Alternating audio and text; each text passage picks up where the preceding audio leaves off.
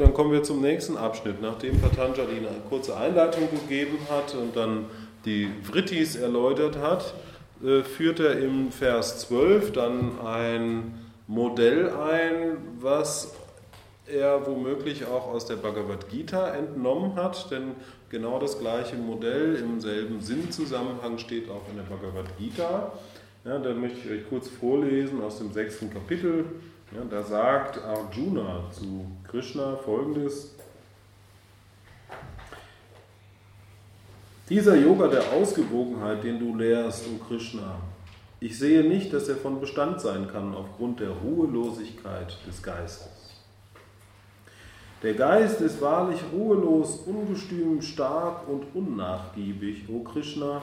Ihn zu kontrollieren erscheint mir ebenso schwierig wie den Wind zu kontrollieren. Das ist ja was, was wir nachvollziehen können. Ja? Wie, wie soll das mit dem Yoga da alles funktionieren, wo ich doch so unruhig bin? Und dann, ne, es ist so schwierig, den Geist zu kontrollieren, wie den Wind zu kontrollieren. Ne? Nahezu unmöglich. Und dann antwortet Krishna eben, zweifellos, o mächtig bewaffneter Arjuna, der Geist ist schwer zu beherrschen und ruhelos aber durch Abhyasa und Vairagya kann er bezähmt werden. Also Krishna nennt hier ein Mittel, ja, Abhyasa und Vairagya, und dasselbe nennt eben Patanjali auch in Vers 12. Und da sagt er, in der Balance aus Abhyasa und Vairagya wird der Geist beherrscht. Ist quasi ein Zitat aus der Gita. Und jetzt ist natürlich spannend zu wissen, was verbirgt sich hinter diesen beiden Begriffen, Abhyasa und Vairagya. Abhyasa ist im Grunde Anstrengung oder Bemühung oder das sich ausrichten auf ein Ziel. Und Vairagya ist ja, am besten zu übersetzen mit Losgelöstheit oder Verhaftungslosigkeit, wird auch manchmal übersetzt mit Leidenschaftslosigkeit, aber das finde ich kein schönes Wort. Weil es irgendwie in eine falsche Richtung führt. Das, äh, Im Englischen ist ähm, äh, ja, Dispassion was anderes als Verhaftungslosigkeit im Deutschen. Deswegen macht das keinen Sinn.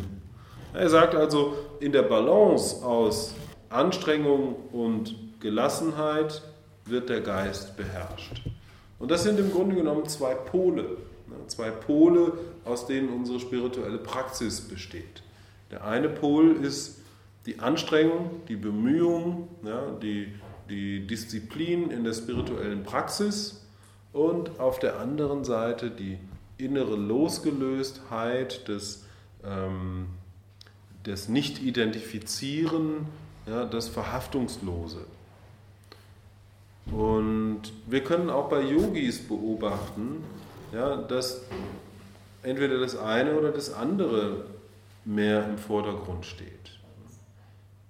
Also es gibt Yogis, die, äh, vor denen habe ich großen Respekt, ja, die stellen sich den Wecker auf halb sechs und machen dann erstmal ihr Pranayama und sitzen 45 Minuten kerzengerade, still ja, und wenn sie dann fertig mit der Arbeit sind, dann äh, haben die sich vorgenommen, jeden Tag genau zwei Stunden Yoga zu machen und das ziehen die dann durch. Ja, und äh, die bemühen sich. Ja, und die, bei denen steht im Vordergrund Abhyasa, ne, diese Anstrengung. Und dann gibt es Yogis, die sagen, ja, wenn ich Lust habe, dann setze ich mich mal hin zum Meditieren und ähm, naja, wenn das nicht in den Zeitplan passt, dann gucke ich mal. Ja, also ich bin ja frei, es geht ja auf dem spirituellen Weg darum, frei zu werden. Also ja, mache ich das, was gerade an Impulsen aus mir herauskommt. Hauptsache, ich, ich identifiziere mich nicht zu sehr äh, damit, was ich mache und so weiter und so fort. Ja, ihr seht, ja, das sind tatsächlich zwei Extreme, die wir auch bei den Yogis sehen können.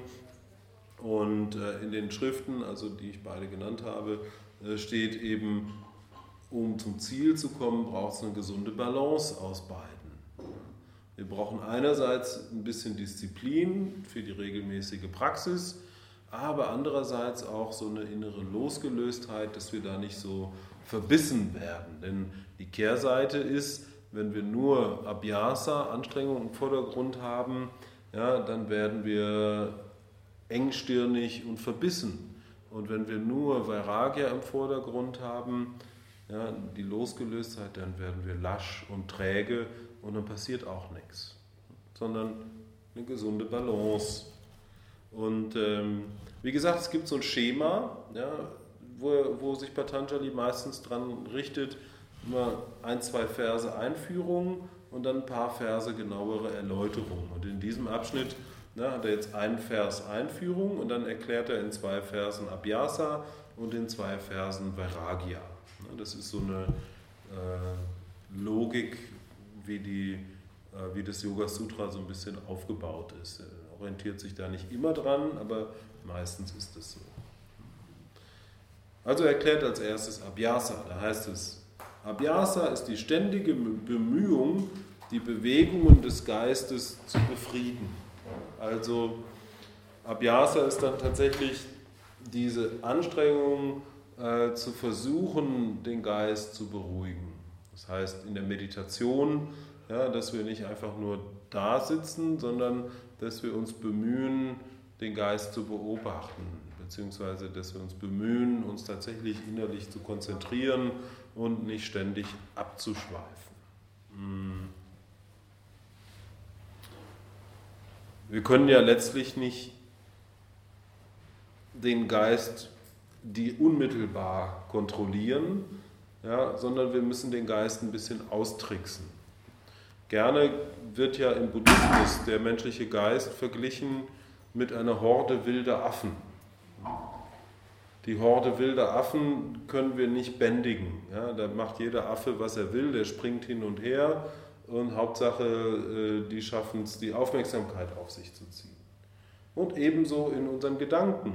Die Gedanken, ähm, die kommen und gehen, wie sie wollen und drängen sich in den Vordergrund und ähm, wir können nicht sozusagen unseren Fokus auf die Gedanken richten und, und versuchen zum Beispiel einen Gedanken zu Ende zu denken, damit er dann zur Ruhe kommt, ja, sondern ähm, wie bei der Horde wilder Affen ist es hilfreich, die einfach machen zu lassen, die zu beobachten und dann kommen die von selbst zur Ruhe.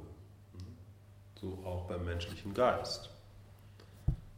Vers 14 sagt er dann, sicher kommt Erfolg, wenn geeignete spirituelle Übungen über lange Zeit durchgehend ernsthaft und bedächtig ausgeführt werden. Und da steckt eben diese, dieses Wort drin, äh, über lange Zeit.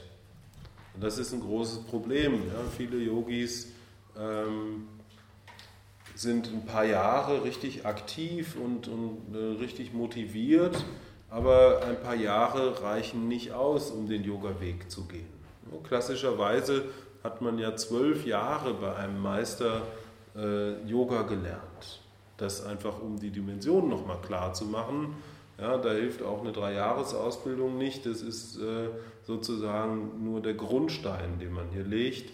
Ähm, und das ist auch die große Herausforderung auf dem spirituellen Weg, dass man wirklich langfristig dabei bleibt.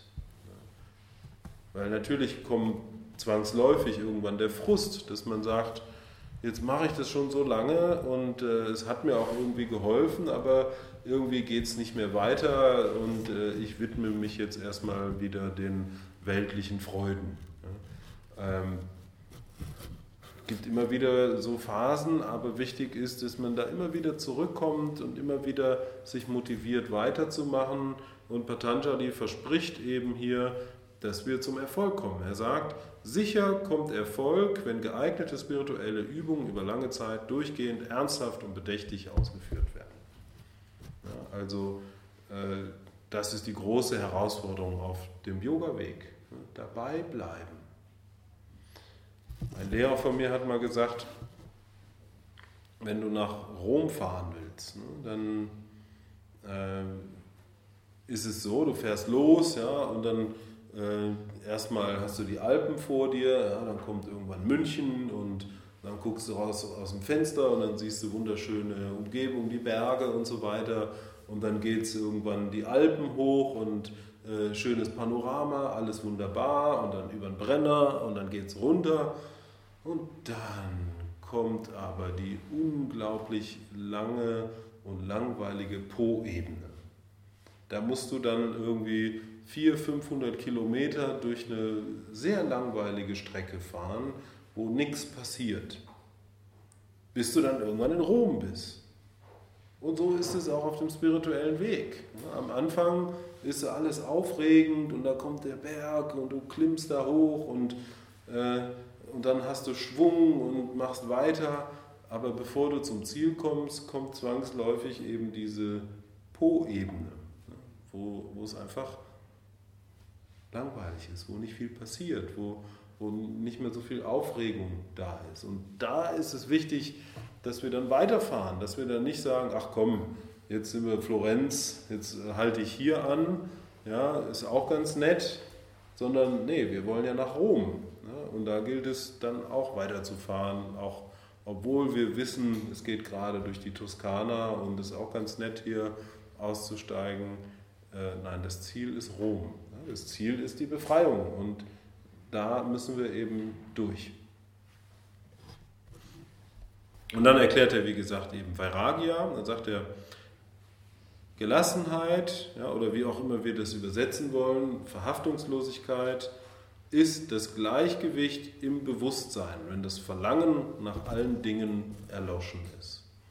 Das habt ihr vielleicht schon so ein bisschen an euch beobachtet, dass einfach so, so dieses Verlangen nach, nach Sinnesfreuden oder nach irgendwelchen Objekten einfach weniger wird. Ne? Je mehr man meditiert, je mehr man bei sich ankommt, desto weniger sehnt man sich danach, irgendwie tolle Sachen zu machen und zu kaufen und so weiter. Ja? Und das ist schon diese äh, Losgelöstheit, die von selbst kommt, wenn man ja, im wahrsten Sinne von selbst kommt, äh, wenn man sich auf das Selbst ausrichtet. Also es kommt vom Selbst sozusagen.